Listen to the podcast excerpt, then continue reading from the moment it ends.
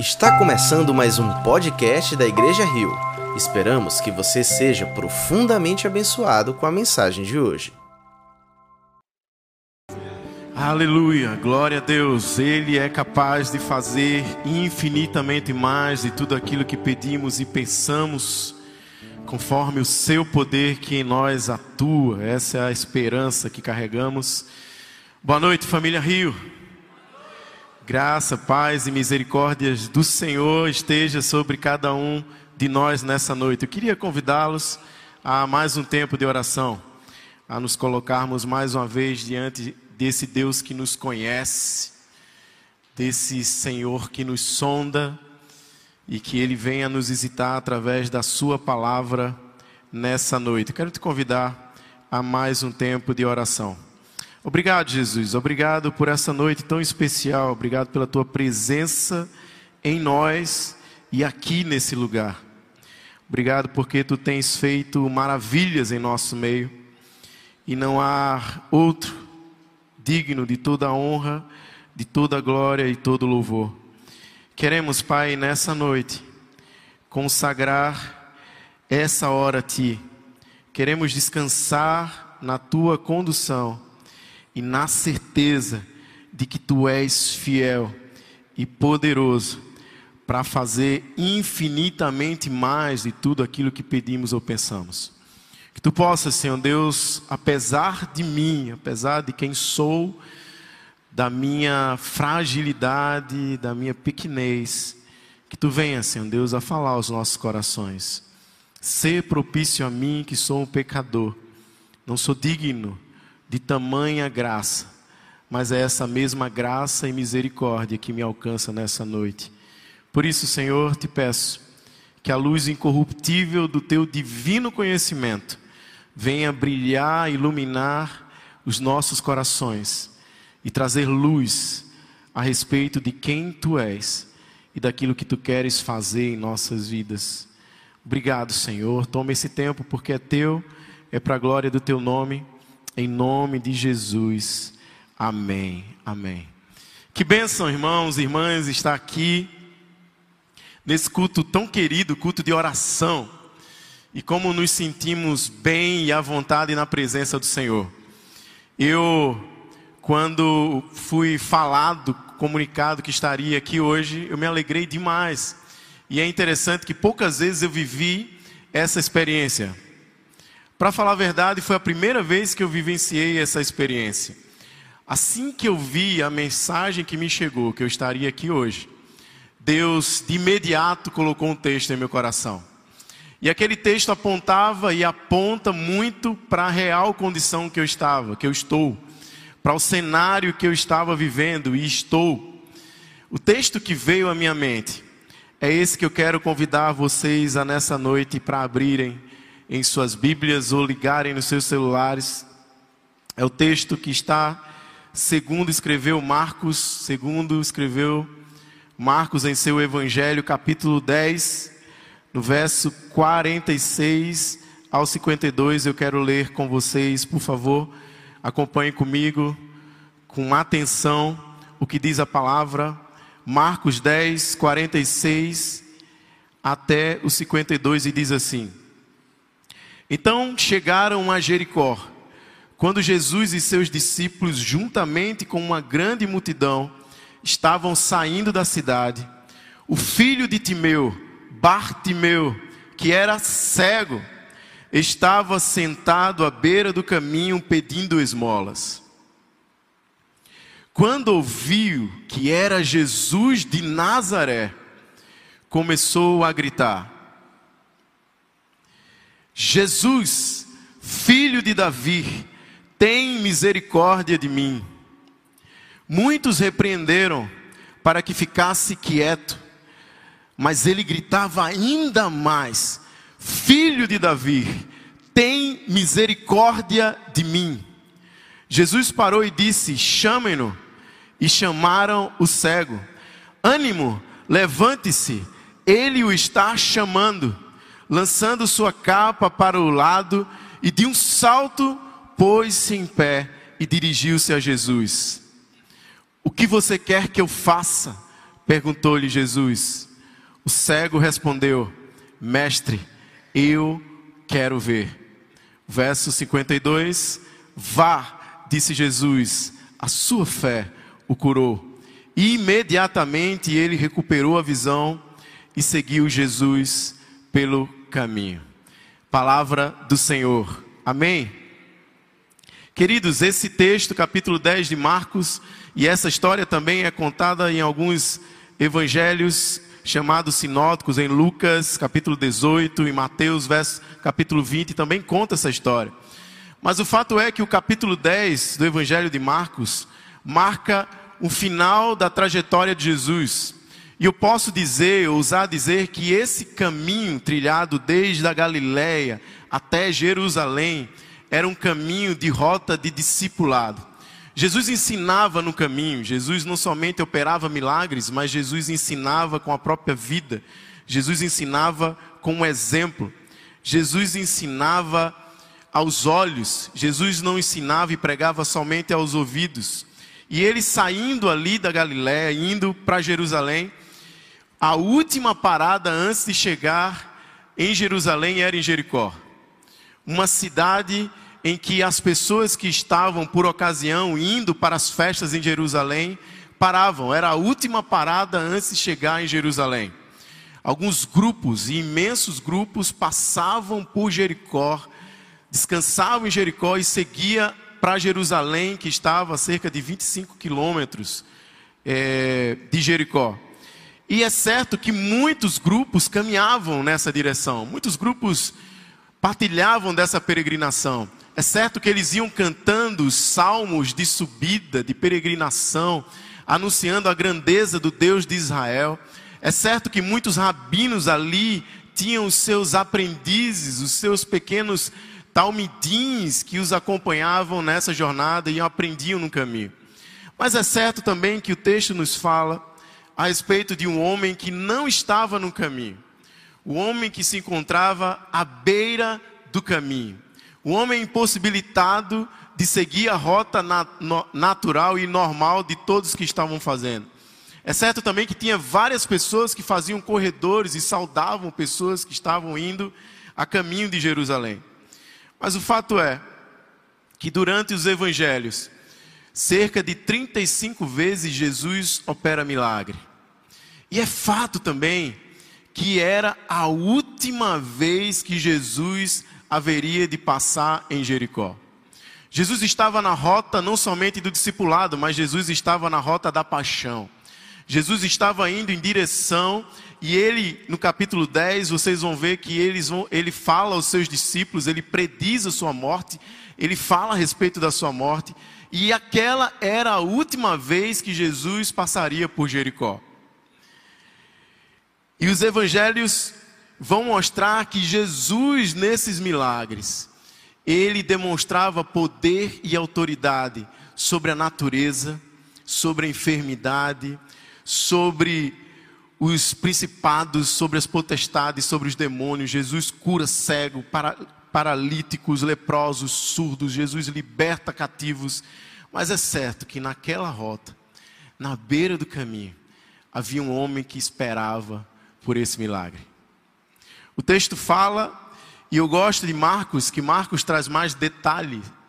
E Marcos traz o nome dessa pessoa, que de fato não é nome. Bartimeu, se você não sabia, não é nome. Esse cego, o texto diz que ele era cego, que ele pedia esmole, esmolas, mas também diz que ele não tinha nome, porque Bartimeu no original significava dizer que ele era filho de Timeu. O cego, pedinte e sem nome, esperava por esse milagre de Jesus. E é certo que quando eu recebi o convite para estar aqui hoje, a primeira expressão que veio ao meu coração dizia: Jesus, filho de Davi, tem misericórdia de mim. Jesus, filho de Davi, tenha compaixão de mim. Talvez esse seja o seu clamor nessa noite. Talvez essa seja, esse seja o seu grito nessa noite. Talvez seja essa experiência e a sua espera de ser ouvido e não somente a espera, porque acabamos de ler como termina a história. Mas Bartimeu não sabia como ia terminar essa história. E ele, tomado por uma profunda condição a respeito da sua consciência, ele toma algumas decisões. Mas antes de ver essas decisões que ele toma, eu queria pontuar algumas coisas que são importantes no caminho, na rota do discipulado. É interessante que nós somos chamados por Jesus. Jesus é o nosso Senhor, Jesus é o nosso Mestre. E não há ambição maior de um discípulo que não seja parecer com o seu Senhor. O chamado que Deus nos faz em Jesus é para que sejamos peregrinos. E peregrino não faz parada. O peregrino, ele é chamado a ser discípulo de Jesus e vivenciar o caminho. O peregrino não faz parada, estabelece morada no caminho, à beira do caminho, mas ele é chamado a Jesus a se parecer com ele no caminho. A pauta principal do caminho é o discipulado. E a maior ambição é essa, de fato, parecer com o seu Senhor. E é interessante que um pouco antes, Tiago e João, lá no verso 35 e no verso 36, ali, Jesus acabara de predizer a sua morte, de dizer como ia terminar, a hora que ia acontecer, que estava a caminho do matadouro. E Tiago e João fazem uma pergunta a Jesus, fazem um pedido a Jesus. E vocês vão ver que eles revelam de fato o que havia em seu coração. Muito diferente daquele cego que estava à beira do caminho. É bem provável, é muito provável, que assim como esse texto chegou ao meu coração, na certeza que eu vivi essa experiência de que, apesar de achar que estava no caminho e ter a plena certeza que muitas vezes estou, porém preciso parecer com Jesus, porém preciso desejar parecer com Jesus e por vezes me pego como na beira do caminho, como cego acostumado a migalhas e deixando de seguir aquele que é o pão da vida. É bem provável que você esteja no caminho seguindo Jesus, mas com o coração em outra direção. E é por isso que eu estou aqui essa noite, para que Deus possa e que Jesus possa, a partir da pergunta que ele faz a Tiago e João, e a mesma pergunta que ele faz ao cego na beira do caminho, ele possa trazer essas respostas aos nossos corações. O que queres que eu te faça? O que queres que eu te faça? O que essa pessoa, o que esse homem marginalizado, esquecido, sujo, pobre, sem nome, sem casa, que está à beira do caminho, tem, a nos ensinar nessa noite? Em primeiro lugar, no verso 46, ele tem a nos ensinar, eu queria que você prestasse atenção no texto. Ele tem a nos ensinar a respeito da consciência da nossa condição. Ah, meu irmão, minha irmã, sem Jesus e sem um relacionamento profundo intencional com Ele dia a dia, nós, apesar de no caminho, vamos parar e nos parecer com esse cego. O texto mostra que esse homem vivia à margem o texto mostra que esse homem estava à beira do caminho esperando não somente Jesus passar, porque ele não sabia que Jesus ia passar, mas ele esperava receber as migalhas que as pessoas davam a ele. Essa é uma representação fiel de todo ser humano sem Jesus. Todo ser humano sem Jesus é um cego que está à beira do caminho. Apóstolo Paulo vai falar em Efésios que nós estávamos mortos em nossos próprios delitos e pecados. Eu gosto que Jesus, escrevendo a carta às igrejas no Apocalipse, ali no capítulo 3, escrevendo a Laodiceia, aquela igreja, aquela igreja mesmo, que o Senhor chama de morna e que diz que estava a ponto de vomitá-la da sua boca.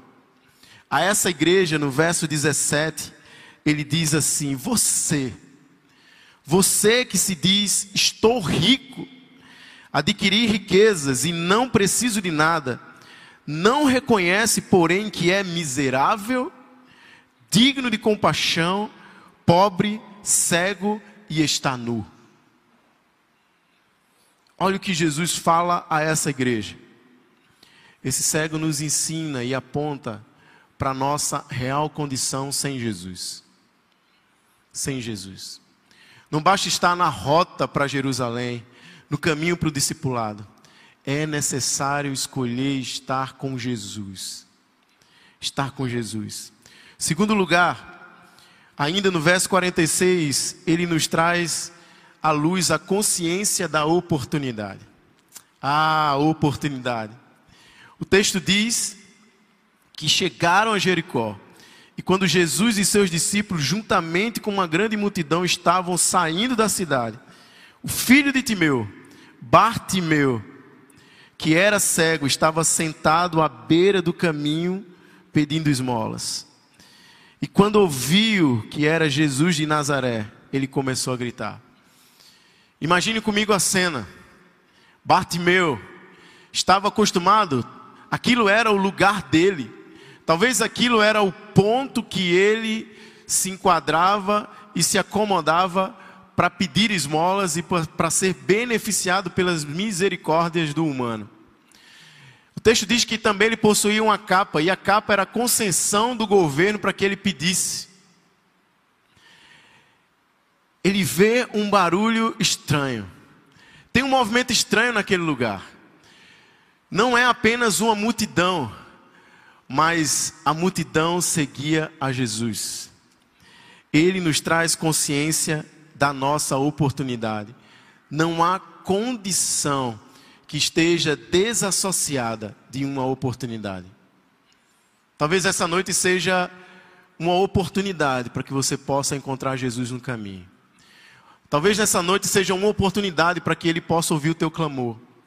Talvez essa noite seja a oportunidade que chegou ao coração de Bartimeu e diz: Ei, Bartimeu, ei, filho de Timeu, ei, você sem nome, sem visão, sem rumo, sem teto, sem família, sem casa, sem sono, sem esperança, ei, ei, Jesus está passando aqui.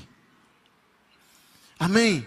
Jesus está passando aqui ele traz a consciência da oportunidade. Jesus está passando aqui e ele é o único de mudar a condição. Ele é único capaz de fazer novos os caminhos.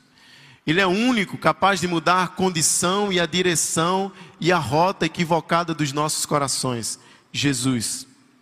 Ele não somente nos traz consciência da nossa condição, da oportunidade que temos, mas ele também traz a consciência da nossa dor. Da nossa dor. Ninguém mais do que aquele cego e o próprio Jesus que o conhecia sabia o tamanho da sua dor. E o seu grito revela a dimensão da sua dor. Um clamor desesperado das entranhas do seu ser, um clamor da alma: Jesus, filho de Davi, tem misericórdia de mim. Jesus, filho de Davi, tem compaixão de mim. Essa, essa palavra que aparece traduzida algumas vezes como misericórdia e compaixão é a mesma raiz lá no hebraico, lá no Antigo Testamento, em Êxodo 2:23, que marca um momento em que os israelitas se encontraram na história sozinhos. E o texto diz que os israelitas gemiam e clamavam debaixo da escravidão, e o clamor, e o seu clamor subiu até os céus. O tom do clamor é diretamente proporcional à consciência que temos da dor que sentimos. Talvez você tenha escolhido sofrer calado a sua dor.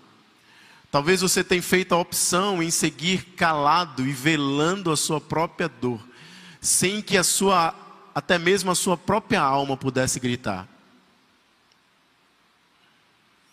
A dor de ser esquecido, a dor de ser subjugado, a dor de ser desprezado, a dor daquele que sentia falta de tudo a dor da invisibilidade, a dor da marginalização. A nossa dor não precisa nos conduzir ao momento de aniquilação ou paralisação. A nossa dor precisa gerar em nós ousadia e precisa gerar em nós persistência. Jesus, filho de Davi, e alguns aparecem na cena, e o texto narra, alguns aparecem dizendo: Olha, cala a boca aí. Cala a boca. Eu tenho uma experiência muito linda quando eu era, ainda era adolescente, início da juventude. Eu tive a, a, um abscesso na garganta e até descobri que aquilo era um abscesso, aquilo machucava demais, aquilo era terrível, não conseguia engolir, não conseguia falar. E eu lembro que eu, assim como a maioria dos homens, não tem capacidade de suportar dor. Não tem. É da nossa estrutura, é da nossa natureza. Ao mínimo de dor, vem o desejo da morte. Eu disse para minha mãe: mãe, eu quero morrer. Eu quero encontrar com Jesus logo. E eu lembro que minha mãe, muito sabiamente, ela disse: Filho, vai para o quarto orar e ler a Bíblia. Melhor que tu faz. E eu lembro que eu fiz uma daquelas, daquelas atitudes, sabe, de, de vou abrir para ver o que é que Deus fala com a Bíblia. E se Deus quiser, Ele fala. eu abri e era o texto que marcava a entrada triunfante, de, triunfal de Jesus em Jerusalém. E os discípulos estavam ali e muitas pessoas gritavam, gritavam e e os discípulos voltam para Jesus e dizem: Mestre, digam que fala, façam silêncio, que parem de gritar de alguma forma, parem com esse estardalhaço. E eu lembro que a resposta de Jesus, o texto diz que é incrível. Ele diz: Olha, se eles calarem, até as pedras clamarão. Até as pedras clamarão se eles calarem. O cego da beira do caminho tinha a ousadia e a persistência necessária para revelar a dor que sentia. A dor que sentia. Seja honesto com a sua dor. E escolha não ficar muito tempo preso a ela. Jesus, filho de Davi. A palavra misericórdia no original grego e sua raiz também no hebraico, ela vai apontar ela vai traduzir, ela vai trazer à luz a experiência do útero materno. E misericórdia é essa capacidade de manter, assim como o útero, a vida e a partir dessa vida nutrir a vida e gerar crescimento. Misericórdia do Senhor é a capacidade de nos manter vivos. O profeta Jeremias fala sobre isso. As misericórdias do Senhor são a causa de não sermos consumidos, elas se renovam a cada manhã. Grandes são as suas misericórdias. Quarto lugar, o que esse cego à beira do caminho nos fala, nos ensina, é a consciência de que Deus nos ouve. Ah, meus irmãos, Deus nos ouve. Deus nos ouve sim. E não foi o grito de Bartimeu que fez com que Jesus parasse no caminho. Foi a dor contida no grito de Bartimeu que fez com que Jesus parasse. Eu tenho certeza que não havia silêncio naquele lugar. Estamos falando de, uma, falando de uma multidão. Não sei se você já esteve caminhando junto a uma multidão. Se cada um tiver conversando com o outro ainda baixinho, juntando tudo aquilo, é um barulho. O que fez Jesus ouvir em meio àquele barulho? A dor do grito de Bartimeu. A compaixão do Deus compassivo. A compaixão do Deus em direção à sua paixão.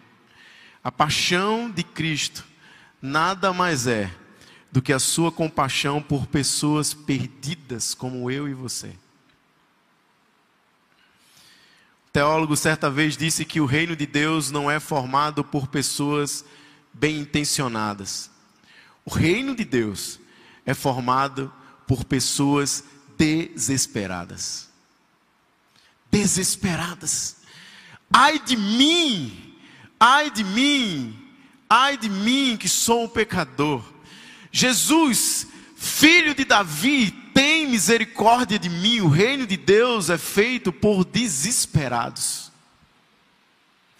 Se você não tem consciência da sua condição e real condição sem Jesus, se você não tem consciência da sua dor, se você não tem condição, consciência da oportunidade que Deus está te dando, ao passar por aqui, ao passar na tua vida, você precisa ter profunda consciência de que Deus ouve. E o seu desespero por Ele aponta para a sua suficiência. Em quinto lugar, precisamos ter consciência que Ele nos dá o que precisamos e não o que pedimos. Eu acho interessante que o pedido de Tiago e João, lá no verso 35, parece um pouco que arrogante, presunçoso. Preste atenção no que diz o texto, mestre, queremos que nos faça o que vamos te pedir. Parece muito bem o movimento daqueles que compreendem compreendem o Deus, Criador dos céus e da terra, todo-poderoso, que não se submete a ninguém, mas é soberano, governa toda a terra e todos, que não cai uma folha sequer de uma árvore sem sua permissão, confundem como o garçom da existência. Mestre, presta atenção e queremos te pedir algo. E é interessante que esses eram dois do trio que eram mais próximos de Jesus. Eu acho que Jesus usou de muita graça, de muita misericórdia, de muita paciência diante de um pedido desse. E é interessante que ele faz a mesma pergunta que ele vai fazer logo à frente para o cego Bartimeu: O que queres que eu te faça? Essa pergunta aponta para uma oportunidade que temos de, diante de Deus, revelar o que de fato desejamos. E o Deus que é soberano, vai decidir a respeito do que precisamos. Amém. Consciência de que Ele nos dá o que precisamos e não aquilo que pedimos. Porque muitas vezes não recebemos porque não sabemos pedir. O que você quer que eu te faça? O que você quer que eu te faça? A nossa ambição egoísta a nossa ambição movida por vaidade nos leva à perdição. Os caminhos, os discípulos no caminho perderam a oportunidade de quem sabe pedir a Jesus aquilo que eles realmente necessitavam. A nossa condição, Bartimeu, na beira do caminho, movida por humildade, nos leva à salvação e a cura. O verso 52 Disse Jesus: A sua fé o curou. Imediatamente recuperou a visão e o seguiu pelo caminho. Imediatamente ele recuperou a visão e seguiu pelo caminho. Irmãos, o maior milagre aqui não foi o cego enxergar. O maior milagre aqui foi o cego ser colocado no caminho, na rota do discipulado, na rota de parecer-se com Jesus enquanto caminhava. O outro milagre que eu vejo aqui não é o cego enxergar, é o cego ser ouvido. O milagre de Jesus é dar voz a quem não tinha vez também. O Deus encarnado na história é capaz de dar voz quando escuta. O Deus encarnado na história é capaz de dar voz a quem não tem vez, a quem não tem lugar, a quem é calado, ou a quem, ou, ou a quem tentam calar. O que eu acho interessante é que o texto diz que ele dá um salto quando ele é chamado pelos discípulos, e os discípulos, verso 49 diz: Ânimo, levanta-se, Ele o está chamando, lançando a sua capa, aquele jugo que o prendia, aquela permissão para que ele fosse pedinte para o resto da vida, lançando a sua capa, dirigi, de um salto só, pôs-se em pé e dirigiu-se a Jesus. Quantas vezes você viu um cego saltar? de um salto só, esse é o salto da fé. Esse é o salto que nos falta no caminho. É interessante que um filósofo existencial chamado Soren Kierkegaard, ele disse que fé é o salto na escuridão. Fé é o salto na escuridão. Esse cego deu um salto na escuridão. Mas eu acredito que não é somente isso. Eu lembro de uma fase que eu tive com a minha filha Letícia. Nessa época a gente estava aí na, na igreja aqui no espaço próximo, próximo ao extra da Benfica, aqui na Madalena. E eu lembro que antes de começar os cultos, ou quando terminava, a gente estava por ali na recepção, que era o balcão da integração. Tinha um balcão, tinha uma parte mais baixa, uma parte mais alta, e eu a colocava, ela tinha dois anos de idade mais ou menos, eu a colocava na parte mais alta. E eu gostava de fazer algumas brincadeiras com ela que mostravam não somente a dependência, mas a confiança que ela tinha em mim. E é interessante que eu falava, filha, vamos fazer o pulo da fé? E ela prontamente, em cima do balcão, ela se virava, dava as costas para mim, abria os braços e eu dizia: salta, filha. E ela se entregava. Fé não é somente um salto na escuridão mas a certeza que no meio da escuridão, o Pai está com os braços estendidos para nos receber. Fé é isso.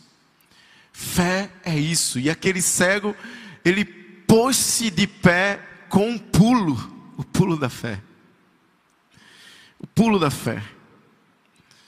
Um salto no escuro, sim, mas com profunda convicção que estava caindo nos braços do Pai.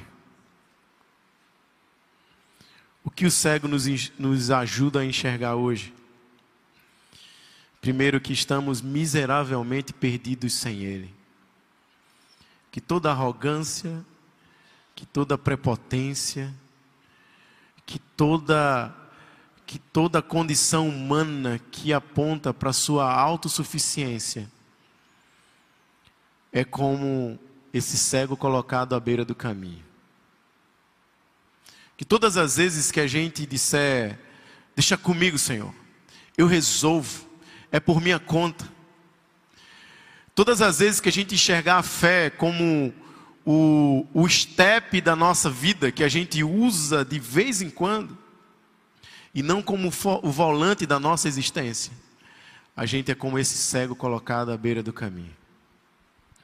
O que ele nos ensina é que não podemos perder a oportunidade de encontrá-lo hoje. Hoje. E essa oportunidade de encontrá-lo aponta para o desejo que ele tem de nos encontrar. O que fez Jesus parar naquele caminho? O que fez Jesus parar na rota da sua paixão? Nada menos do que a paixão por alguém que estava à beira do caminho. Que a consciência da nossa dor atenue, amplifique o nosso clamor. Alguém já falou que todo sofrimento humano é como um megafone da graça de Deus. E olhando para a vida de Jó, eu percebo que Jó era um homem comum e corrente ele era um homem natural, normal, e ele passa a ver o extraordinário, o sobrenatural a partir do seu sofrimento. O livro termina dizendo: Antes eu te conhecia, de ouvir falar, mas agora os meus olhos te veem. Agora os meus olhos te veem. O sofrimento humano aponta e atenua o nosso clamor e o nosso clamor não é lançado ao vento. Temos um Deus que nos ouve. Temos um Deus que se importa. Temos um Deus que não anda displicente nem distraído a respeito da nossa existência e da nossa vida. Temos um Deus todo-poderoso que nos vê, que nos ouve e que se importa conosco. A consciência que atenua o nosso clamor e em clamando, a certeza que Ele nos ouvirá, mas também a certeza que Ele deseja nos dar o que precisamos e não o que pedimos. Ele deseja nos dar. Eu não canso de dizer que a paternidade me ensina muito a respeito da, da minha relação com Deus. E é interessante porque às vezes eu me ponho a, a rir com algumas coisas que a Letícia pede para mim, a, a filha mais velha. E aqui no meu coração eu começo a conversar comigo, e às vezes para não desanimá-la, eu digo: eu sinto, ela não sabe o que está pedindo. E o pai sempre tem um plano melhor. o pai sempre tem um caminho melhor. O pai sempre tem a solução. O pai ainda que de natureza humana, falho, ele se esforça para ter inclusive respostas para aquela hora. Mas o nosso Pai que está no céu, perfeito, que nos inspira a caminhada, que nos encontra no caminho. Ele deseja ardentemente nos dar o que de fato precisamos. O que é que tem suscitado o teu clamor? O que é que, o que tem feito clamar a Jesus que está passando no caminho para que tenha misericórdia da tua vida? O que você poderia responder à pergunta central de Jesus: O que queres que eu te faça? Essa é a sua oportunidade hoje.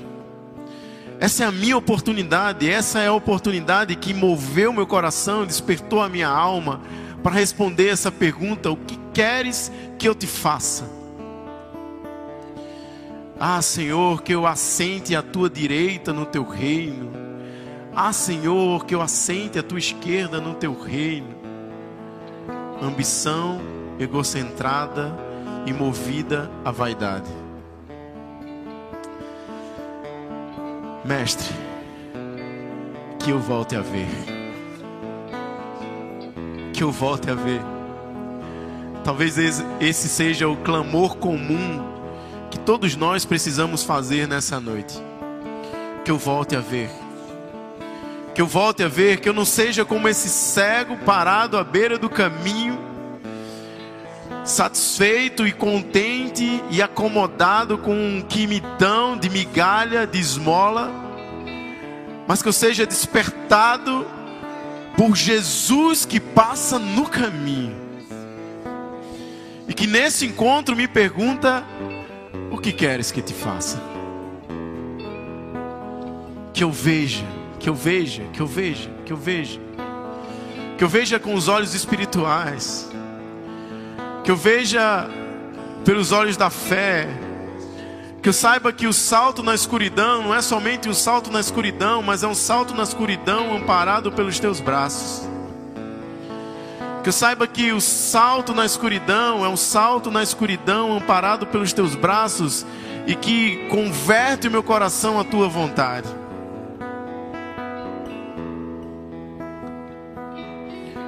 Que queres que eu te faça? É uma pergunta que você precisa responder nessa noite. Jesus tem compaixão de mim. Talvez esse seja o seu clamor nessa noite.